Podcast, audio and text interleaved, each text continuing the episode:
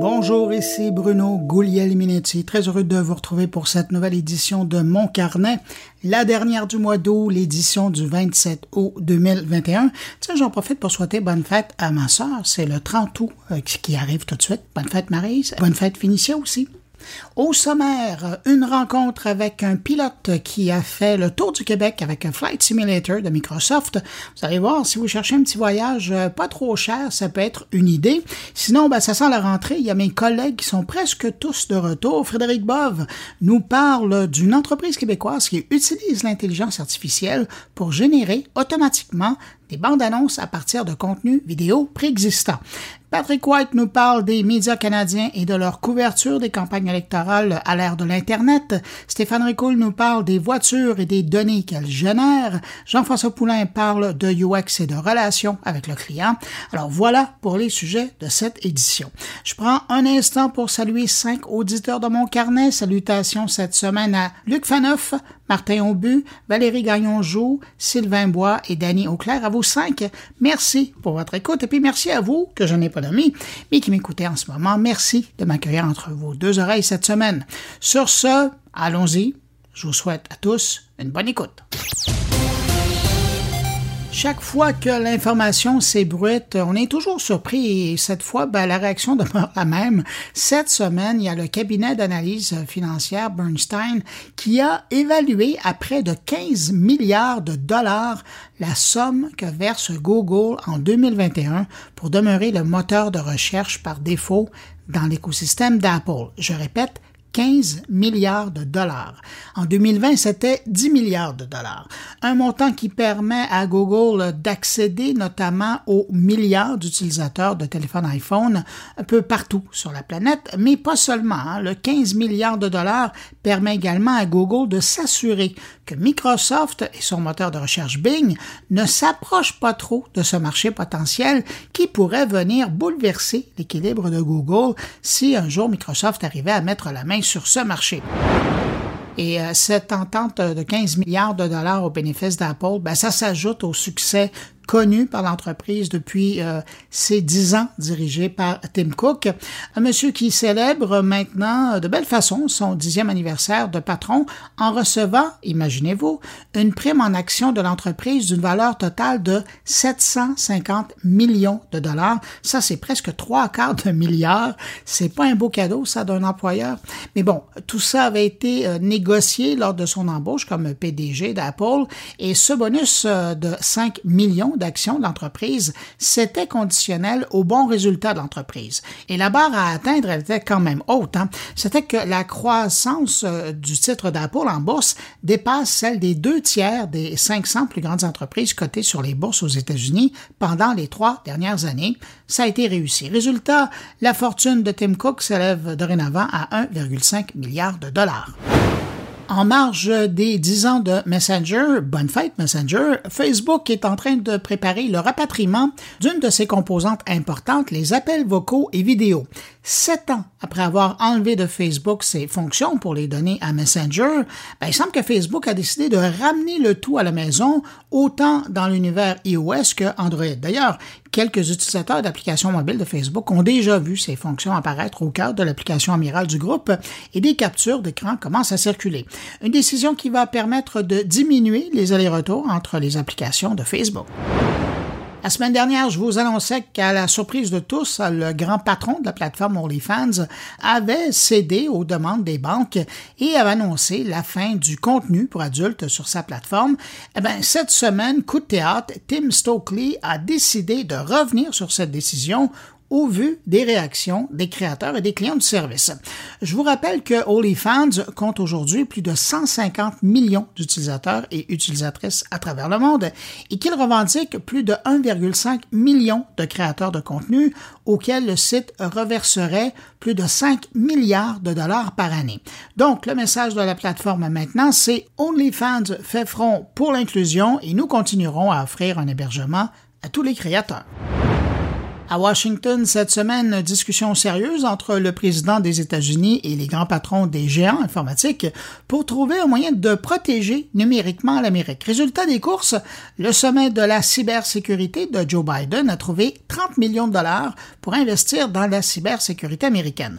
Concrètement, ce sont les géants de la tech qui s'engagent eux-mêmes à améliorer la cybersécurité des États-Unis Joe Biden a obtenu un investissement de 20 milliards de dollars sur les cinq prochaines années de la part de Microsoft et de son côté, Google s'engage à amener 10 milliards de dollars dans le domaine.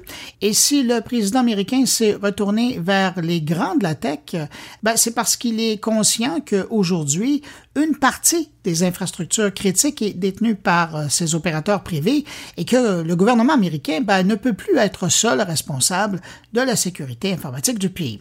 Voilà qui amène une réflexion fort intéressante alors qu'on parle de plus en plus de la souveraineté numérique des États.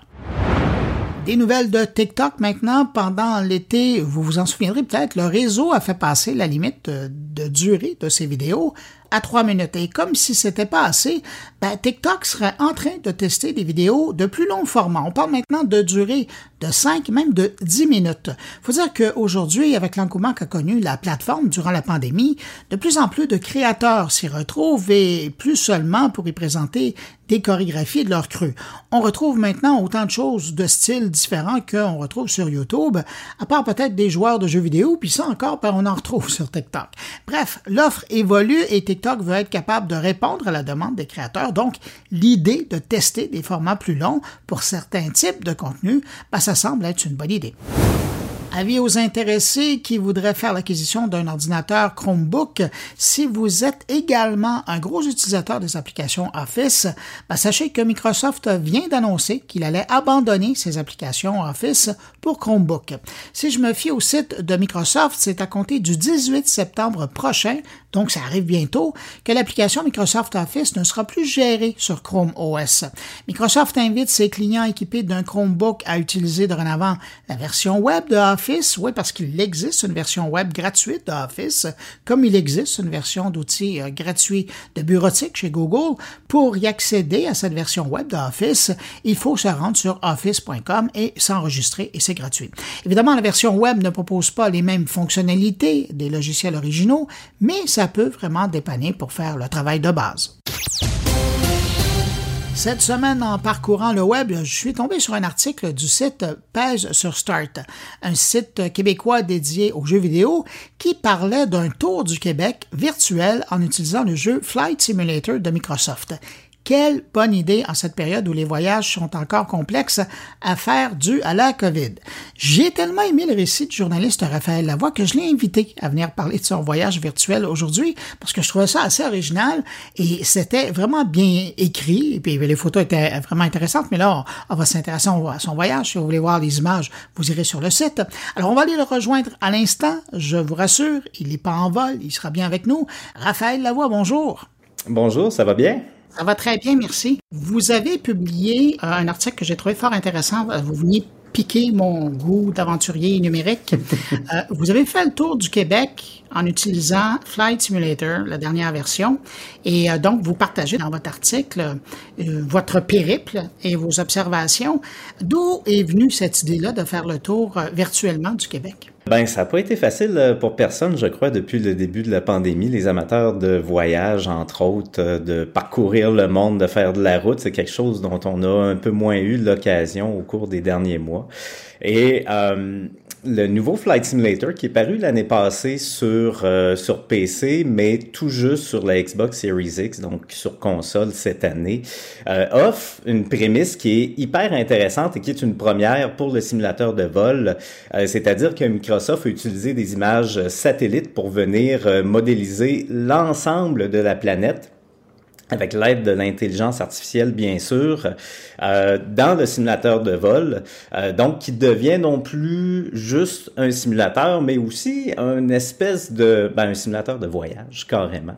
Et euh, moi, ça ça a toujours été un de mes dada l'idée de dire qu'un jour on allait possiblement pouvoir explorer la planète euh, par le biais du médium des jeux vidéo. Bon, il y, a, Street View qui a été une révolution de Google il y a quelques années, mais là de pouvoir dire, ok, on contrôle un véhicule, dans ce cas-ci un avion, et on peut vraiment explorer les confins de la planète euh, moi, c'est quelque chose vraiment euh, qui, qui m'attirait quand même depuis plusieurs années, ce principe-là qui allait venir un jour donc de le voir arriver avec Flight Simulator, euh, moi à la maison j'ai pas de PC, euh, c'est pas nécessairement mon beat euh, au sein de PS sur Start, moi je suis plus console, euh, donc de le voir arriver sur la Xbox Series X, j'étais très content, donc je me suis dit quoi de mieux que d'aller justement explorer le Québec, euh, des endroits que l'on connaît en fait, et de voir un peu euh, à, quel point il y avait une certaine fidélité là dans, dans, dans, dans toute cette enveloppe là qui est créée au final là majoritairement par l'intelligence artificielle. Et là, vous le disiez, votre expertise, elle est dans le jeu console. Donc, ça fait pas un an que vous utilisez euh, Flight Simulator. Vous l'utilisez maintenant sur la version console. Donc, ça veut dire qu'un périple comme le vôtre, ça serait disponible à, en guillemets, n'importe qui qui a le jeu sur sa console ou sur son ordinateur? Euh, oui, et euh, c'est un, un, aspect aussi qui est nouveau avec le, le, plus récent Flight Simulator, c'est euh, qu'il est disponible sur le service Game Pass de Microsoft, qui est un abonnement, bon, si vous le savez pas, euh, mensuel qui donne accès à une centaine de jeux, plus ou moins, euh, et euh, incluant toutes les, les, exclusivités de Microsoft. donc, à la limite, si vous avez un ordinateur, bon, moyennement puissant ou une Xbox Series X ou Series donc la dernière génération de consoles euh, Xbox, euh, ben vous payez bon une quinzaine de dollars euh, par mois et vous avez accès au jeu. Donc c'est un jeu qui est peut-être démocratisé dans son accessibilité, bien sûr, avec cette, cette mouture-là, mais aussi, ben c'est ça, comme, comme je le disais précédemment, ben dans son enveloppe aussi, dans son, son gameplay purement le fait d'avoir la planète qui est modélisée, c'est plus juste un simulateur de vol, donc il ça s'ouvre à une clientèle qui est, quand même complètement différente de la communauté habituelle de, Flight Simulator. Oui, puis l'intéressant, c'est que c'est vraiment mis à jour, parce que je me souviens à l'époque, quand il y a eu le problème de ce cargo qui était pris dans le canal de Suez, euh, il y a des gens qui avaient réussi à recréer le bateau et on voyait des, euh, utilisateurs de Flight Sim qui passaient au-dessus, prenaient des photos euh, du bateau. Mais là, avant de faire votre tour du Québec, est-ce que vous avez euh, été curieux puis vous avez été voir d'autres lieux? Puis après, on va parler de votre voyage au Québec. Oui, euh, ben, ce qui est intéressant dans ce volet-là, Microsoft le, sait en fait que le dernier Flight Simulator, bon, on vise un public qui est un peu plus large. Euh, donc, il y a certaines villes qu'on est allé modéliser, bon, avec une main, une main humaine, disons-le comme ça, avec une attention aux détails qui est supplémentaire. donc, j'ai commencé, bon, je me suis dit, je vais essayer de voir si je suis capable de faire décoller un avion. Et c'est un simulateur, hein, donc c'est pas nécessairement très facile. Moi, je suis pourri dans tout ce qui est jeu d'aviation, là. Euh, je suis vraiment pas bon. J'ai beaucoup de misère avec euh, le, le pilotage d'avion. Donc, il fallait d'abord trouver le bon appareil. Ben c'est ça. Idéalement, faut le faire décoller si on veut être capable de faire un tour un peu. Euh, euh, donc, euh, ça a été ça un peu le, le, le premier euh, défi. Euh, mais après ça, bon, évidemment, ça a été de voir, de, de, de, voir peut-être des villes justement qui sont modélisées avec plus d'attention. Donc, vous avez les, les, les pyramides en Égypte, vous pouvez survoler Manhattan. vous avez Paris, vous avez des sections de la Grande-Bretagne. donc, je suis allé me promener un peu dans ces coins-là. tout de suite, c'est sûr, c'est intéressant, c'est intéressant et au-delà de ça, c'est impressionnant de voir euh, justement des, des, des, lieux iconiques là euh, qui sont vraiment reproduits de façon assez fidèle. Donc commencé par ça. Donc je sais pas à quel point ça a monté ou descendu mes attentes pour le Québec, mais quand même, euh, je vous dis d'aller faire un tour au-dessus de, de, Rio euh, de Janeiro, là, ça vous coupe le souffle. Donc, j'étais curieux de voir si, mettons, Trois-Rivières, ça, ça, donnait quoi, contrairement, contrairement aux lieux peut-être un peu plus touristiques. Alors, on en arrive à votre voyage au Québec. Vous avez trouvé le bon appareil avec lequel vous alliez euh, décoller, vous alliez euh, vous promener. Mais si je résume un peu votre article, puis là, vous me corrigez si je me trompe, j'ai l'impression que, puis je veux pas vendre vos punchs, là, mais euh, à part Montréal et Québec, qui sont bien représentés, on sent tout de même la grandeur de la nature et du territoire ailleurs au Québec sans vraiment sentir le détail. Est-ce que ben, ça... Ben c'est ça. C'est sûr que quand on parle bon de la planète entière à modéliser, il y a de l'énergie qui a été mise, comme je le disais précédemment, sur certaines villes. Il y a des villes qui, comme mettons Paris, vont être vraiment modélisées avec énormément d'attention. Euh, mais il y a quand même quelque chose comme, euh, je, crois, 340 villes à peu près qui ont eu un degré euh, de personnalisation de plus de la part de l'équipe d'Assobo Studio, donc Québec et Montréal. Donc, c'est sûr, si vous voyez le Château Frontenac à Québec, l'édifice Price, le complexe G, vous allez à Montréal, le 1000 rue de la Gauchetière, le stade olympique, vous avez une attention aux détails. mais c'est certain que dès qu'on déroge un peu de ces grandes villes-là, on se fie vraiment à l'intelligence artificielle, euh, aux cartes satellites de Bing et qui, qui sont pas toujours celles de Google, là, on va se le dire.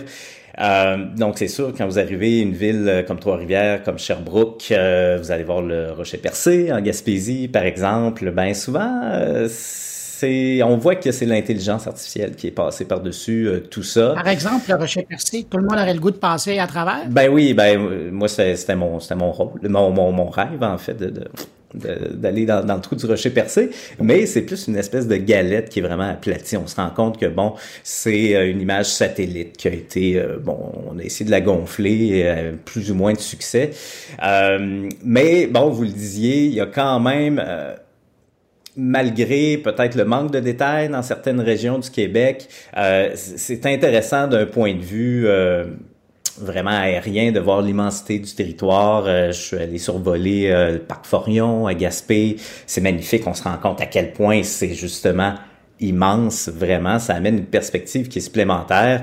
Euh, mais c'est certain, du côté des villes, euh, c'est pas né égal d'un endroit à l'autre, on pourrait dire. Puis ça marque un peu, puis vous, vous l'avez euh, vous l'avez mentionné, je trouve ça intéressant, ça marque un peu la faiblesse de l'outil de carte de Microsoft par rapport à, l'outil de Google. Est-ce qu'on peut imaginer, évidemment ça se fera pas là parce que c'est deux compétiteurs, mais est-ce qu'on peut imaginer le savoir-faire de Google, genre avec Google Earth et sa représentation du, territoire dans un habillage comme celui de, Flight Simulator, ça serait, déjà une autre expérience. Oui, ben c'est sûr, l'idée d'aller chercher euh, à la limite on peut rêver, un système qui serait open source, là, vraiment de de modélisation et tout, c'est sûr que ça ouvre des portes qui sont immenses, non seulement pour un simulateur de vol, mais aussi euh, carrément pour une version de Street View qui serait interactive ou en réalité virtuelle ou quoi que ce soit. Euh, il y, a, quand même une grosse scène de, de modification du côté euh, de la version PC pour Flight Simulator. Il y a une grosse euh, communauté. je crois qu'il y en a certains qui sont même allés prendre justement des images satellites, des cartes de Google pour remplacer celles de Bing dans certaines dans certaines régions. On est allé remodéliser certains lieux euh, justement, quand nous, on a partagé sur la page de Pain sur Start l'article, euh, on a vu tout de suite que bon, la communauté a peut-être été un peu piquée au vif par le ton euh, humoristique et peut-être plus léger de l'article, de la chronique. Il y en a beaucoup qui parlaient justement de ces modifications-là qu'on peut aller chercher sur PC. Donc, c'est sûr que c'est ça. Il y a des, des, des portes peut-être qui sont ouvertes par cette modification-là. Après ça, c'est sûr qu'une alliance entre les, les, deux, les deux grands, ce serait quand même euh, serait quand même assez incroyable pour une technologie comme ça. Mais somme toute, justement, en parlant de la technologie, ben ça c'est impressionnant de voir ça euh, en 2021 comme ça, 2020, bon, c'est sorti l'année passée, mais de voir où est-ce qu'on est rendu par rapport à l'implication de l'intelligence artificielle dans un jeu comme ça.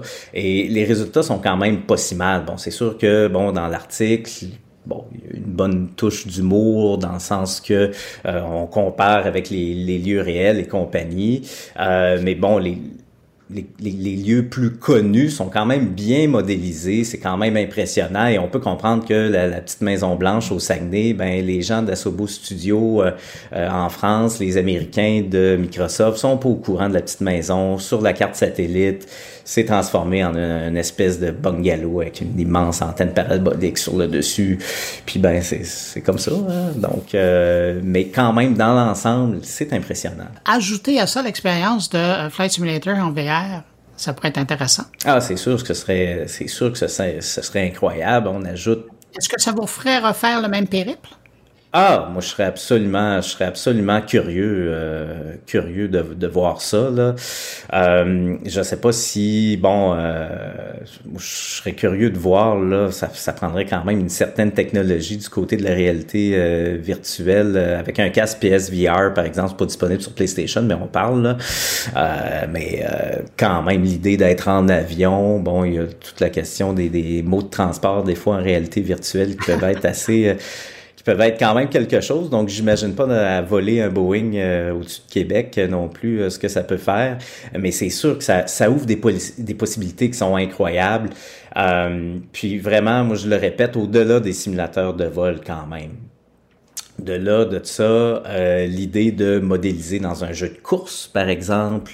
Euh, on l'avait fait un peu euh, dans The Crew, un jeu d'Ubisoft il y a quelques années. C'était pas l'intelligence artificielle, mais on avait recréé l'ensemble des États-Unis euh, vraiment à très petite échelle. C'était déjà quand même relativement intéressant, mais là de dire peut-être qu'un jour on va être capable de faire un jeu de course euh, à l'échelle justement d'un continent ou d'un pays et de dire bon ok on utilise euh, Street Street View ou quoi que ce soit, on utilise des images satellites, des scans qui ont été faites. ça, ça ouvre des portes et c'est beau de voir que la, la technologie est rendue là en 2021. Puis la beauté de l'affaire dans votre voyage à travers le Québec, c'est que, puis vous, vous le dites euh, dans votre article, c'est que heureusement, vous avez été capable de vous téléporter. Euh, oui, ce qui, est, ce, qui est, quand même bien, bon, dans, Flight Simulator, si jamais vous voulez l'utiliser un peu plus pour faire euh, du tourisme, c'est que vous pouvez entrer des coordonnées, vraiment des, des coordonnées géographiques. Euh, exact là. Donc moi, par exemple, euh, ma, méthode de travail était un peu de dire, euh, par exemple, la petite Maison Blanche au Saguenay, bon, de, la trouver sur Google Maps, de, choisir un plan, un point qui est juste à côté, aller chercher les coordonnées, on rentre ça dans Flight Simulator et ça vous amène en survol au plan, euh, au, point précis en fait. puis après ça, ben le défi, souvent quand c'est un peu moins bien reproduit, bien c'est de prendre une carte de repérer, de dire où est-ce qu'on est, où sont les routes, pour être capable de dire, bon, OK, euh, tel musée, euh, telle salle de spectacle, bien, elle est là, même si elle est mal représentée. Euh, mais quand même, ça, c'est bien, parce qu'il faut savoir, c'est que Flight Simulator, c'est un simulateur de vol. Donc, si vous décollez, surtout avec un, petit avion comme j'ai pris, qui est un avion à hélice, qui est pas un Boeing, qui va pas très vite, si vous décollez et vous allez dans les airs, ben c'est en temps réel. Donc, si vous voulez faire un vol transatlantique de 8 heures avec Flight Simulator, vous pouvez faire un vol transatlantique euh, de 8 heures. Donc moi, je m'imaginais pas nécessairement avec le petit avion passer là euh, trois semaines là à faire le tour, le tour de l'ensemble du Québec. Donc ça, euh, c'est assez pratique, mais si vous êtes curieux justement de visiter votre quartier ou quoi que ce soit, ben c'est possible de le faire même si vous restez pas à proximité d'un aéroport. Là. En tout cas, euh, moi, j'invite les gens à aller voir votre article sur euh, sur Start. Euh, c'est fort intéressant. Puis vous êtes généreux parce que vous avez pris des photos en vol et vous les partagez aussi dans votre article. Alors, ça illustre très bien et puis ça nous donne le goût d'y aller aussi. Raphaël Lavoie, producteur de contenu pour Page sur Start, merci beaucoup d'avoir pris le temps de répondre à mes questions. Puis merci pour ce tour du Québec virtuel. Ça fait plaisir. Merci, Bruno.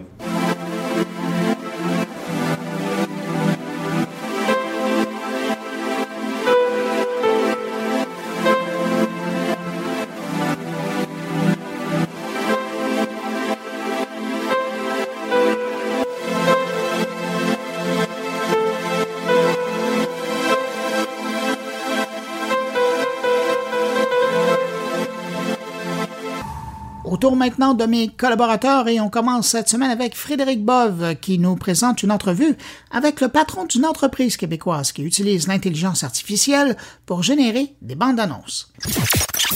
Bonjour à tous, bonjour à toutes. Je m'appelle Frédéric Bove, je suis directeur général de Prompt et aujourd'hui, j'ai le plaisir de recevoir David Amara qui est le président directeur général de la startup montréalaise Grog Vidéo qui se spécialise dans l'utilisation de l'intelligence artificielle pour la production de contenu vidéo. Bonjour David et merci d'être avec nous aujourd'hui. C'est vraiment un plaisir de t'avoir. Bonjour, bonjour Frédéric. Alors David, on va rentrer directement dans le vif du sujet. Hein. Chez Grog Vidéo, vous développez un projet absolument incroyable hein, qui utilise l'apprentissage machine pour générer automatiquement du contenu vidéo notamment pour la création de bandes annonces. C'est un projet très excitant. C'est un projet qui peut sembler incroyable, mais IBM, par exemple, avec un ordinateur nommé Watson, avait déjà euh, créé en fait euh, du contenu vidéo euh, pour des bandes annonces, notamment un film d'horreur qui s'appelait Morgan en 2016, mais aussi pour les sélections des meilleurs moments dans les émissions sportives. Alors, est-ce que vous pouvez nous parler un peu plus de votre solution? Et surtout, est-ce que vous pouvez nous aider à comprendre comment l'IA peut réussir à créer du contenu vidéo comme ceci? Ben, Écoutez, c'est très simple. En fait, on s'appuie sur des techniques de deep learning et euh, on a on a réussi donc à générer des espèces de bandes annonces pour euh, pouvoir promouvoir les contenus euh, vidéo. Et on arrive à, à, à, des résultats qui sont très probants pour à la fois créer du contenu vidéo, mais pas ex nihilo. C'est pour, pour pouvoir créer du contenu vidéo à partir du contenu déjà existant. Donc, on s'adresse à un monde qui est plutôt autour de la post-production. Moi, j'ai envie de voir avec vous quel est le potentiel de marché? Hein, les clients potentiels à court terme qui seraient preneurs d'une telle solution Pour l'instant, euh, clairement identifié sur euh, tout ce qui est post-production au sein des, des, TV channels. Donc en fait, euh, les TV channels sont des produits, enfin des contenus vidéo de plus en plus croissants et n'arrivent pas à faire la promotion de tout le, leur contenu vidéo. je prends l'exemple, par exemple, de, de CBC avec lesquels on, on est en, en phase pilote où euh, on les aide notamment à promouvoir euh, des contenus en prime sur euh, sur leur euh, sur leur TV channels.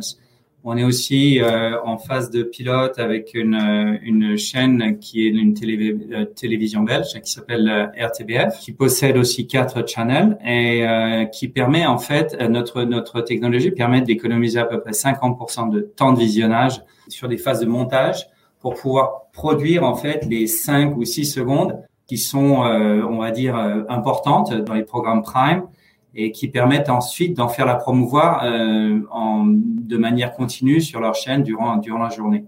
Il y a un autre segment de marché, c'est tout ce qui est agence de communication, un média qui utilise beaucoup en fait des formats courts en fait sur les réseaux sociaux pour faire la, la promotion des marques. Donc ça, c'est un deuxième segment de marché. Ensuite, il y a toute la partie broadcasting network alors ça peut être des, des, des, plateformes de streaming comme Hulu TV, comme Netflix, comme euh, comme d'autres providers en fait de contenu euh, qui sont en mode broadcast euh, streaming. Moi, j'aimerais que tu, tu me convainques comment une IA elle peut reconnaître dans un film, une série, un vidéo les émotions contenues dans une scène, hein, les moments forts. Et, comment vous faites ça et comment vous le réalisez sans dénaturer le, le travail artistique en fait? Alors, c'est une très bonne question. Parce qu'aujourd'hui, euh, l'IA, en fait, ne, ne fonctionne pas sur les métaniveaux, qui sont les méta, des, des niveaux conceptuels comme euh, euh, dégager, par exemple, toutes les parties émotionnelles dans une, dans une partie vidéo. Euh, ça, ça marche pas parce que l'IA n'arrive pas à comprendre les concepts théoriques. En revanche, l'IA comprend les caractéristiques de, des émotions.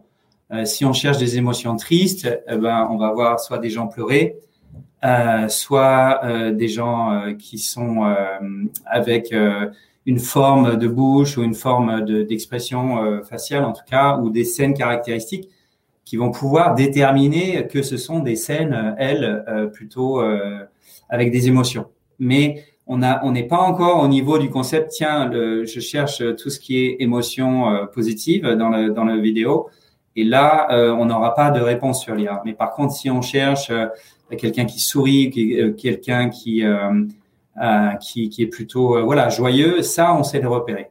Donc pour l'instant, on en est là au niveau de l'IA hein, aujourd'hui. D'accord, parce que l'IA pourrait parfaitement demain, de par l'apprentissage qu'on lui apprend, copier le style de montage de monteur spécifique en fait. Alors, c'est pas encore c'est pas encore maîtrisé hein, aujourd'hui ça cette partie-là. Et d'ailleurs nous euh, c'est notre axe de recherche aujourd'hui, hein, notamment avec le, le, projet Prompt euh, sur lequel on a on a postulé. C'est justement pour travailler sur tous ces métaniveaux en fait de compréhension dans les contenus vidéo. Pour ne, ne rien vous cacher, en fait on a on a passé un partenariat avec Adobe Adobe euh, Premiere en fait, euh, qui permet de finaliser euh, les, les, les, phases de montage post-production à travers notre outil. Donc, on a développé un plugin qui permet euh, du coup bah, de travailler sur notre sur notre API en première phase et ensuite d'avoir l'équivalent dans Adobe Premiere. Et du coup, en fait, les monteurs humains, eux, sont là pour justement retravailler les zones grises que notre AI n'a pas su peut-être faire de manière très fine. maintenant, sur l'aspect cinéma, qui est pour nous du ce qu'on appelle du premium, ok. Sur la phase premium, on est plus en aide sur la direction artistique à travers la sélection des contenus. Donc, on va plus vite sur la phase de sélection de contenu.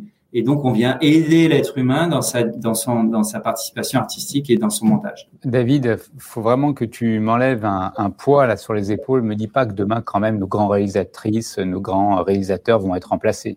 Non, euh, l'IA n'a pas cette vocation-là, pas du tout. on est euh, vraiment plutôt en aide. Comme les contenus vidéo euh, sont croissants et que les êtres humains ne croissent pas aussi vite que ces contenus vidéo, en fait, il y a juste un gap entre le volume de contenu vidéo à traiter et, et, la demande sur le marché. Aujourd'hui, il y a un marché qui est vraiment exponentiel, très booming sur le sur la demande vidéo des consommateurs. Euh, et euh, aujourd'hui, la, la, production euh, vidéo n'arrive pas à répondre à cette demande. Et donc, et donc, on est là, nous, pour aider justement à répondre à cette demande, pour traiter le volume, mais de manière qualitative. Donc, non pas pour remplacer l'être humain, juste pour l'aider à traiter plus de choses. David, vraiment euh, bravo. Et puis vous êtes représentatif euh, de cette innovation québécoise euh, qui rejaillit bah, sur, sur nous tous. Super. Merci, Merci beaucoup.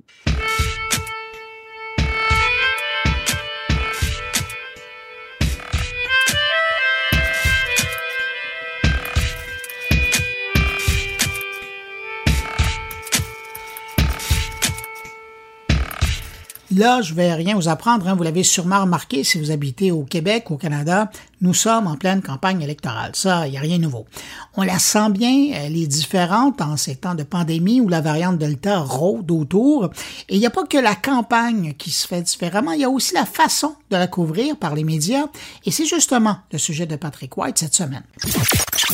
Bonjour, alors je vous parle cette semaine des médias canadiens et québécois qui ont beaucoup moins d'argent pour couvrir les campagnes électorales. Vous savez qu'on est en campagne depuis une douzaine de jours et ce jusqu'au 20 septembre prochain. Et les médias, ben évidemment, ne suivent euh, plus les caravanes ou presque plus.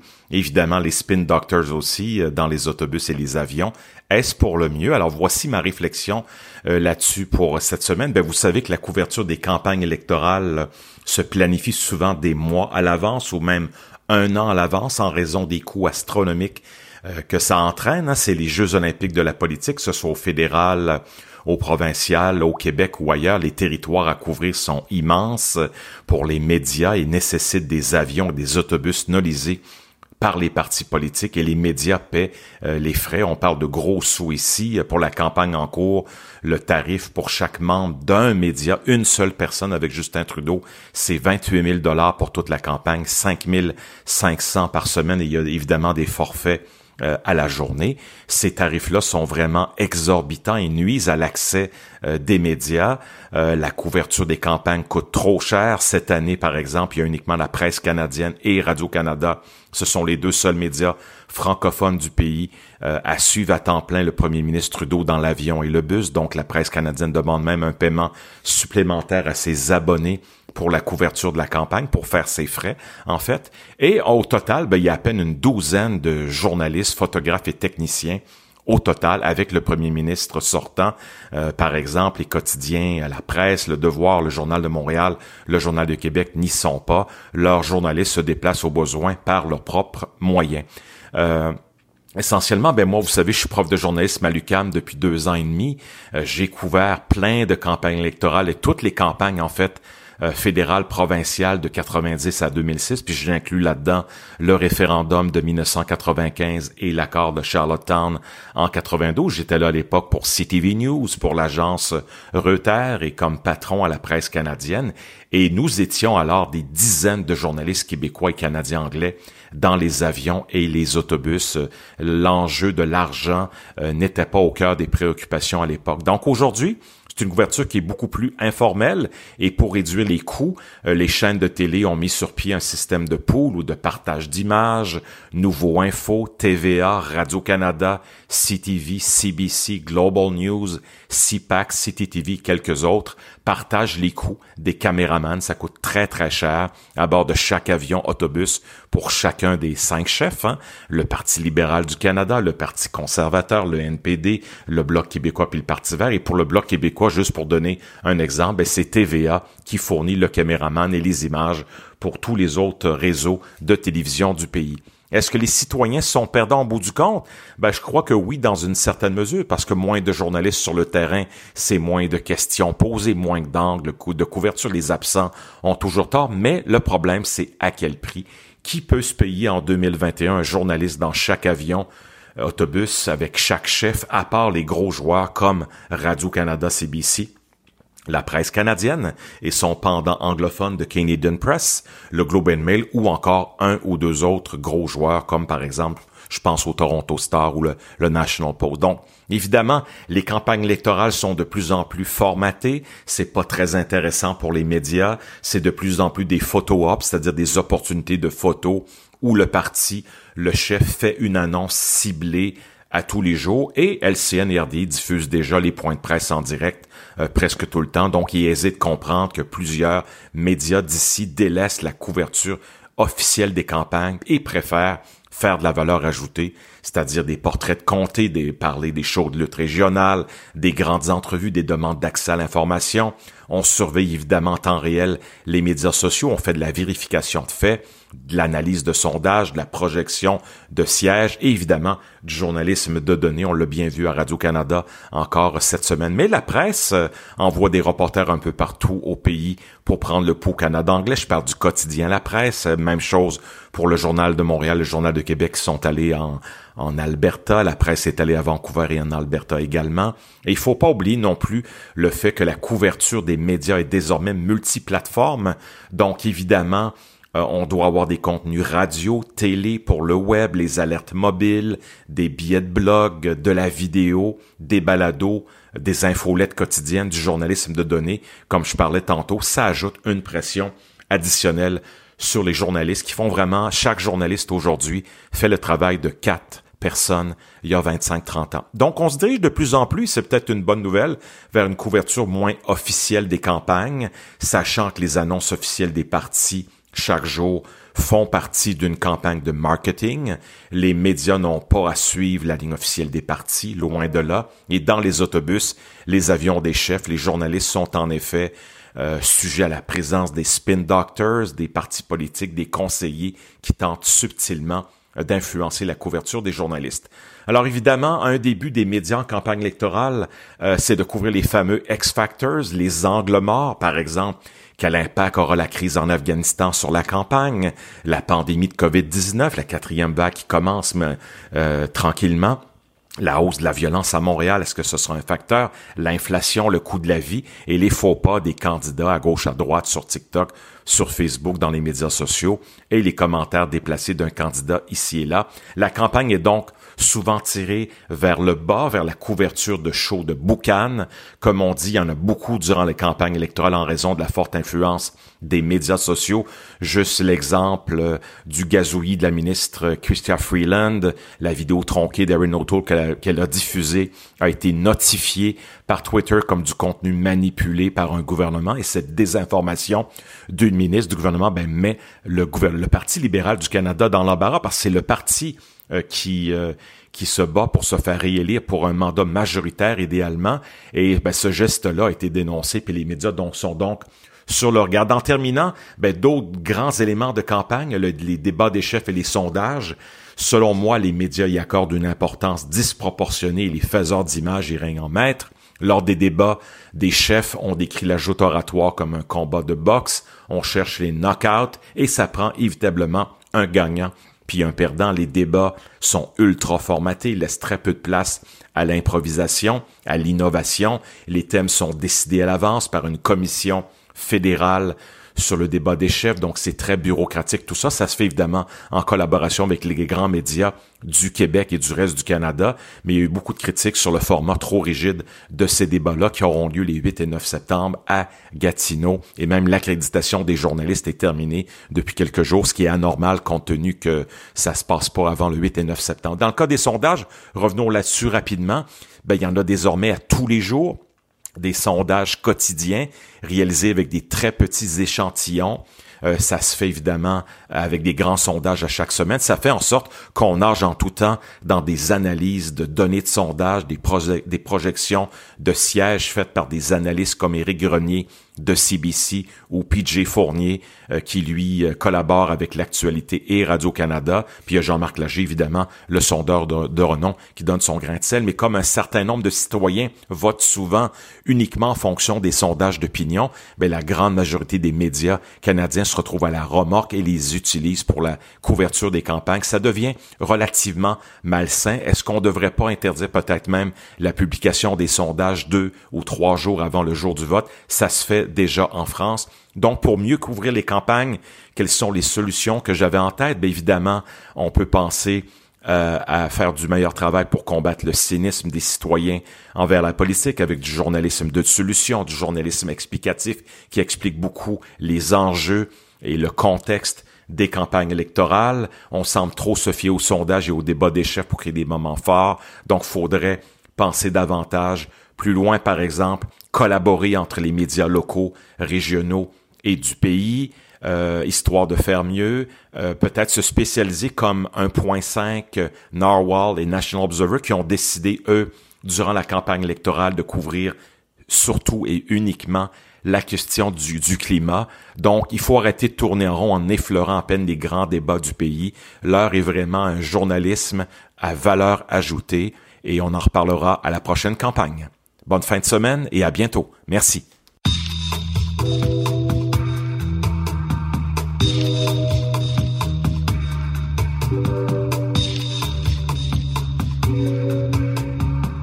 Vous saviez que votre voiture est plutôt bavarde à votre sujet? Elle en dit des choses sur vous. Et là, je ne parle pas de son apparence et de vos goûts, je parle de tous ces données que vous générez en l'utilisant. Un sujet riche qui a inspiré une réflexion chez mon ami Stéphane Ricoul. On l'écoute.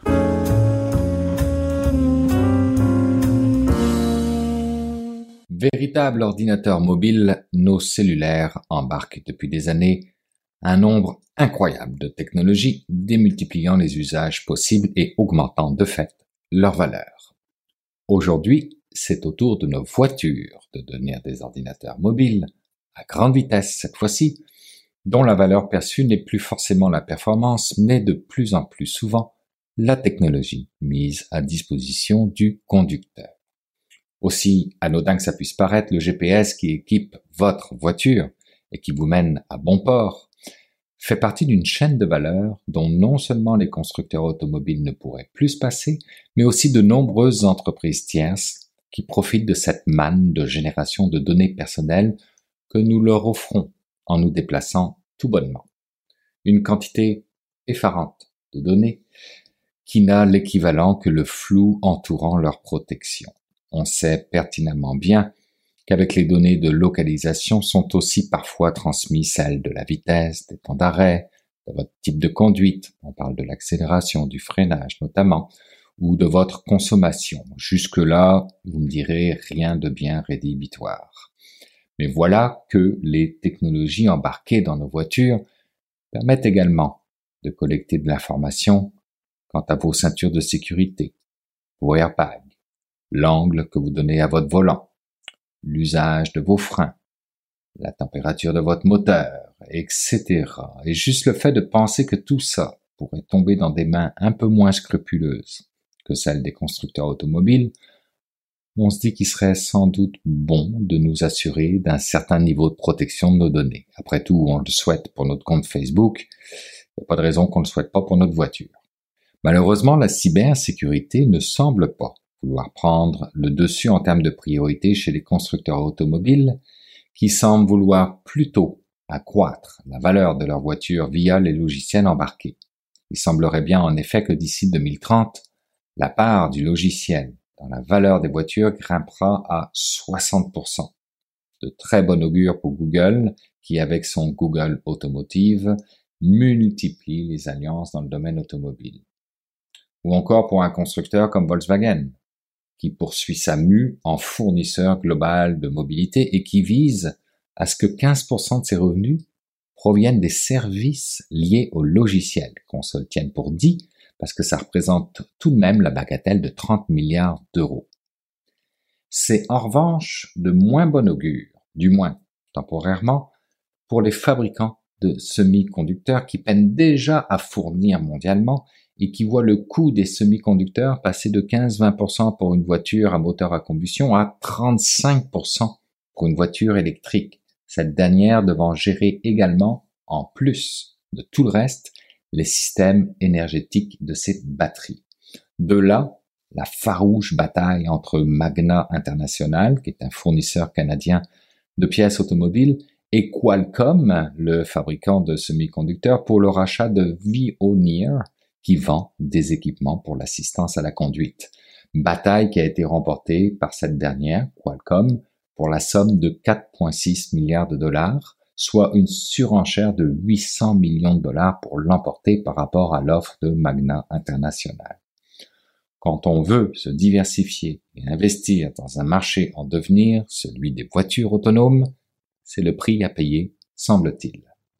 La convergence entre le secteur automobile et celui de l'électronique slash de l'informatique vient de prendre une nouvelle dimension la pénurie de semi-conducteurs forçant les constructeurs automobiles à réduire leur production vient aussi de prendre une nouvelle dimension. Donc, votre voiture usagée vient de prendre d'un seul coup beaucoup de valeur.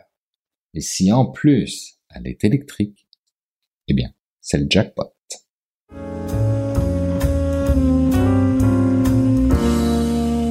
Maintenant le temps de rejoindre mon ami Jean-François Poulain pour parler de UX. Salut Jean-François. Bonjour Bruno. Cette semaine, euh, je pense que je ne mens pas si je dis qu'on va parler de relations avec les clients. Absolument. Cette semaine, j'ai interviewé ou j'ai fait une belle conversation avec Jean-Philippe Laforge, qui est le fondateur d'une startup qui s'appelle B-E-E-H-I-V-R, Behavior euh, Technology Inc., qui, euh, qui est une startup qui, qui permet justement de, de c'est une espèce de, CRM qui te permet d'être en contact avec les clients, mais tu peux aussi faire des appels vidéo à travers ça. Tu, peux vraiment tout coordonner ta relation client. Puis la conversation que j'ai eue avec euh, Jean-Philippe, c'était justement de parler un petit peu de ce que la pandémie a causé, hein, l'exode massif évidemment des gens dans les magasins, obligés de se rabattre bien souvent sur le premier réflexe, on l'a vu quand on a interviewé Maud Lavoie au printemps, c'est la création d'un catalogue. Il faut aller sur Shopify, il faut, il faut vraiment bouger vite faire quelque chose en ligne. Mais bouger vite, aller, aller en ligne, c'est pas nécessairement nécessairement la panacée à tout. Parce qu'à partir du moment où on met à plat notre offre de service, on a moins de moyens d'embellir notre offre, d'accompagner notre, notre client avec des conseils, de la curation des contenus. On peut dans une certaine mesure, mais c'est pas aussi personnalisé.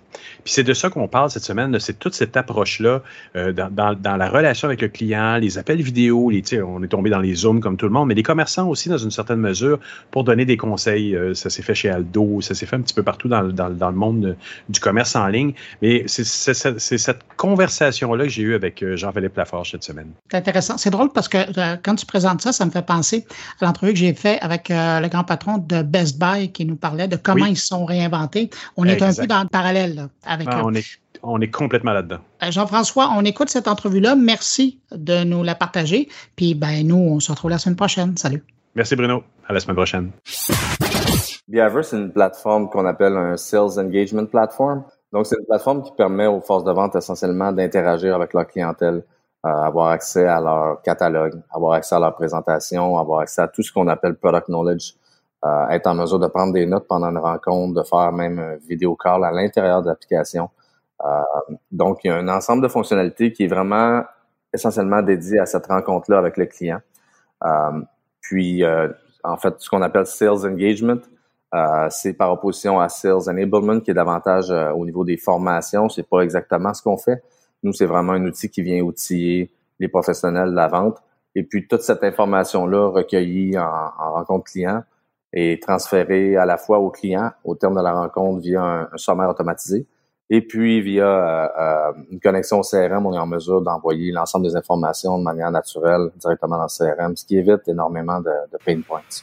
Ah ouais, parce que là, vous, étant donné que vous faites même l'appel conférence à l'intérieur de ce logiciel-là, vous pouvez littéralement garder le vidéo de l'appel conférence avec la permission du client, je présume, là, mais tout est, peut être gardé et archivé sur la relation qu'on a avec notre client. Là. Oui, absolument. On fait, en fait, la vidéoconférence a été intégrée il y a, quatre ans maintenant.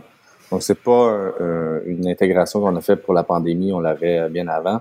Et on peut, euh, on peut même encrypter euh, les conversations, on peut les storer, les enregistrer. Donc, ça ouvre beaucoup de possibilités. On peut aussi faire du code sur mesure pour, euh, pour les clients s'ils ont des, des, besoins spécifiques. Et, là, parlons-en. Dans la dernière ou la dernière année et demie, tout a changé. Les rituels, tout a changé parce que tout a dû passer en ligne. Comment, comment vous, vous prenez maintenant votre place là-dedans? Qu'est-ce qui a changé? Puis peut-être que ça vous a permis d'avoir une part de marché même plus grande grâce à, grâce à la pandémie. En fait, nos clients, essentiellement, tu vois, pré-pandémie, étaient euh, beaucoup des forces de vente terrain.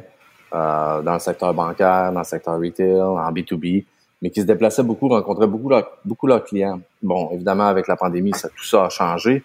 Et puis, euh, les clients aussi ont changé, leurs attentes ont changé.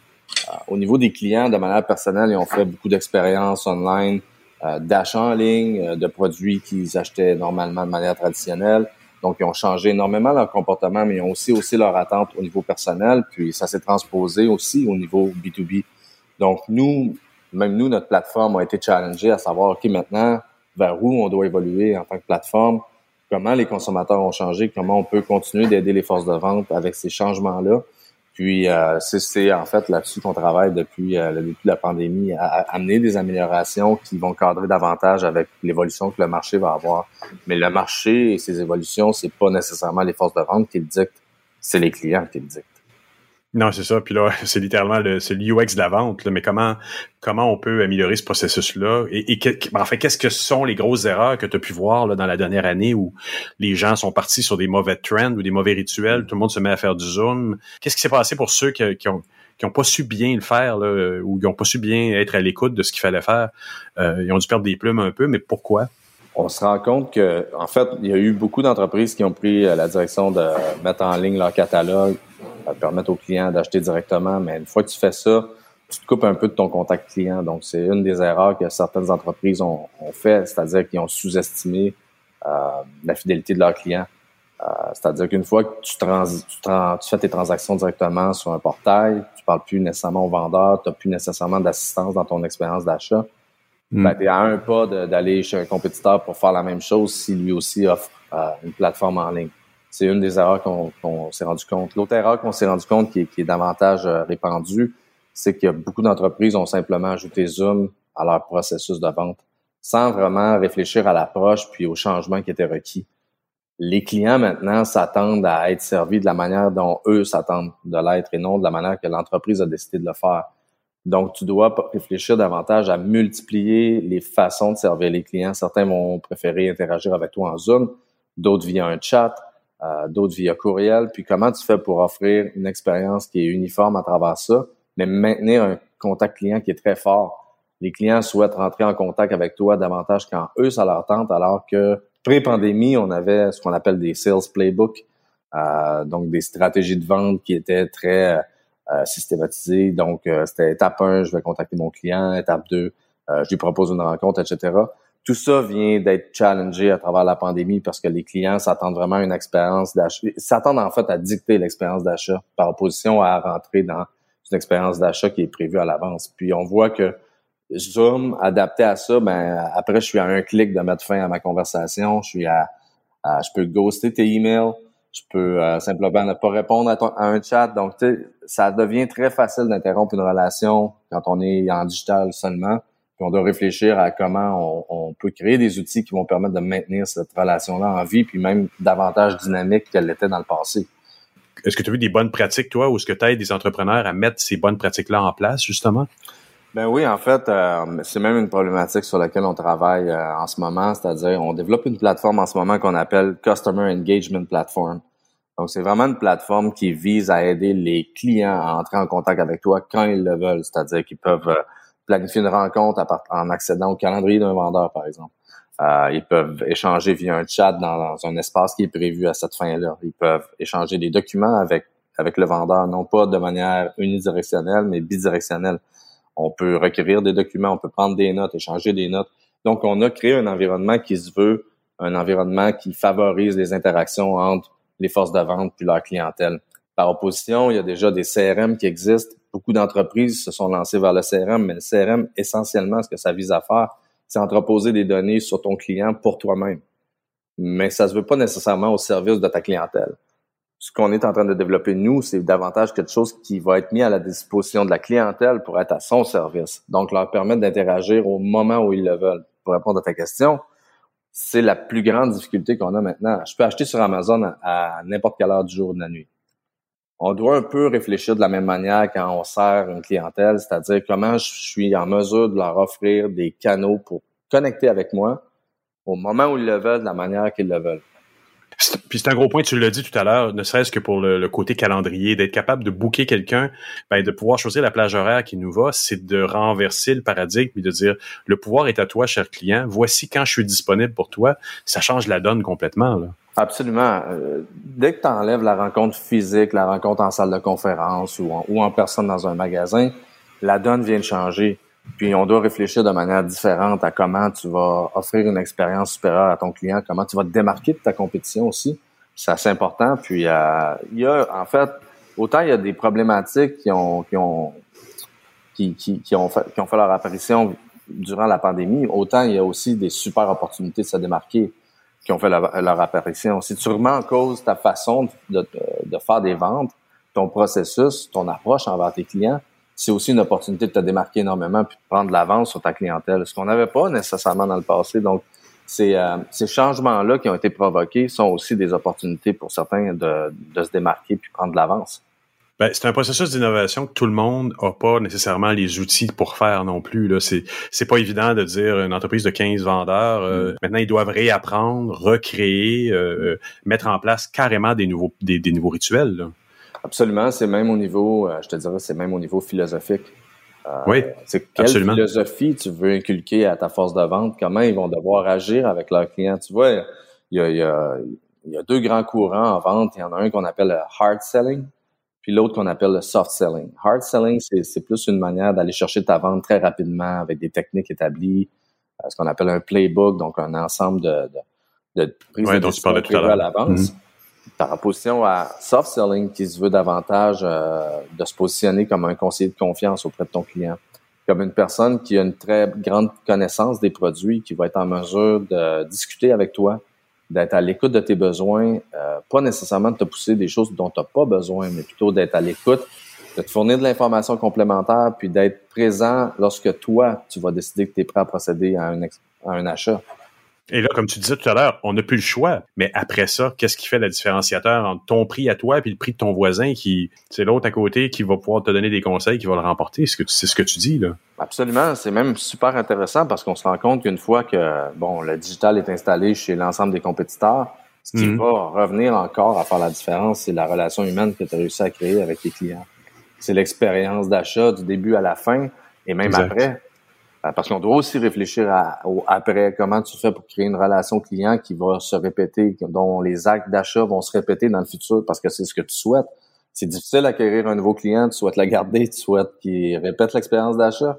Donc, tu dois aussi réfléchir à, OK, comment je vais lui offrir des outils pour le rendre, en fait, euh, lui donner le pouvoir, puis que lui détermine l'expérience qu'il souhaite avoir avec nous. Puis nous, on se positionne comme un conseiller de confiance qu'on appelle un trusted advisor. Et puis, c'est un peu l'expérience d'un concierge d'hôtel, si tu veux. Ouais. Donc, je suis à votre disposition, puis je vais essayer de vous servir de la meilleure manière que je suis capable de le faire. Je vais pas nécessairement pousser, parce que si je pousse trop, ça devient très facile de mettre fin à une conversation digitale, en ligne, numérique. Donc, on doit réfléchir différemment. Comment le futur se présente selon toi pour, les mois à venir? Qu'est-ce qu'un entrepreneur, qu'est-ce qu'une organisation doit regarder en, termes d'utilisateurs puis de relations avec ses, clients ou ses utilisateurs? Qu'est-ce qu'ils doivent mettre en place à partir de maintenant s'ils l'ont pas déjà fait? C'est une opinion bien personnelle que je, te, que je te présente là, mais pour moi, dans le meilleur des cas, on va demeurer en mode hybride.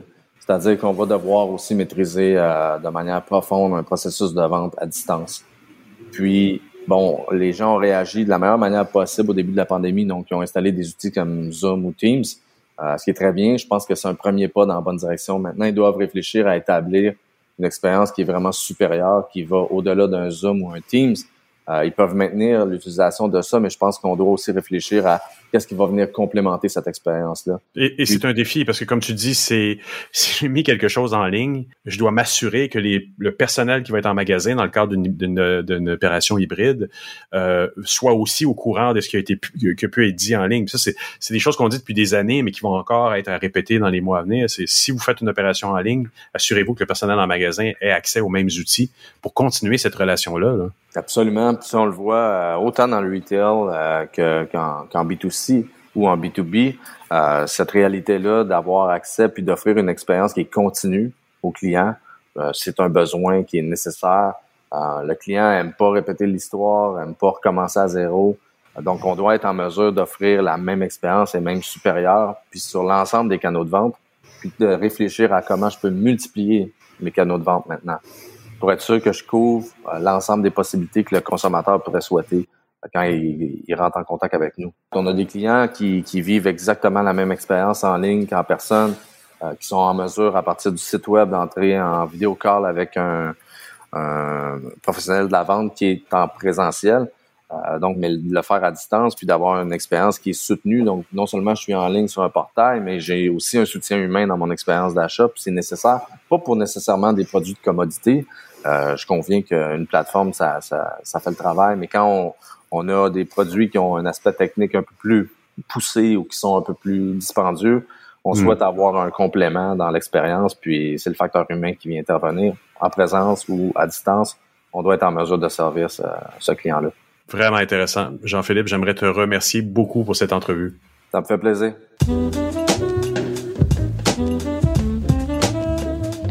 C'est ainsi que se termine cette édition de Mon Carnet. J'espère que vous avez apprécié. Merci à nos invités. Merci à Frédéric Boff, Patrick White, Stéphane Ricoul et Jean-François Poulain.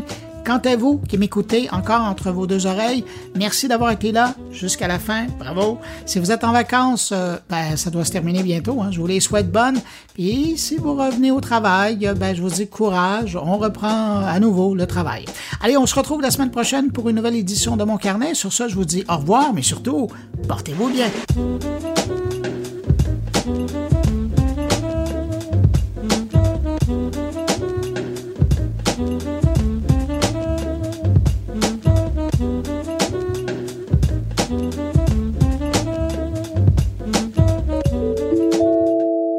Production goulielminetti.com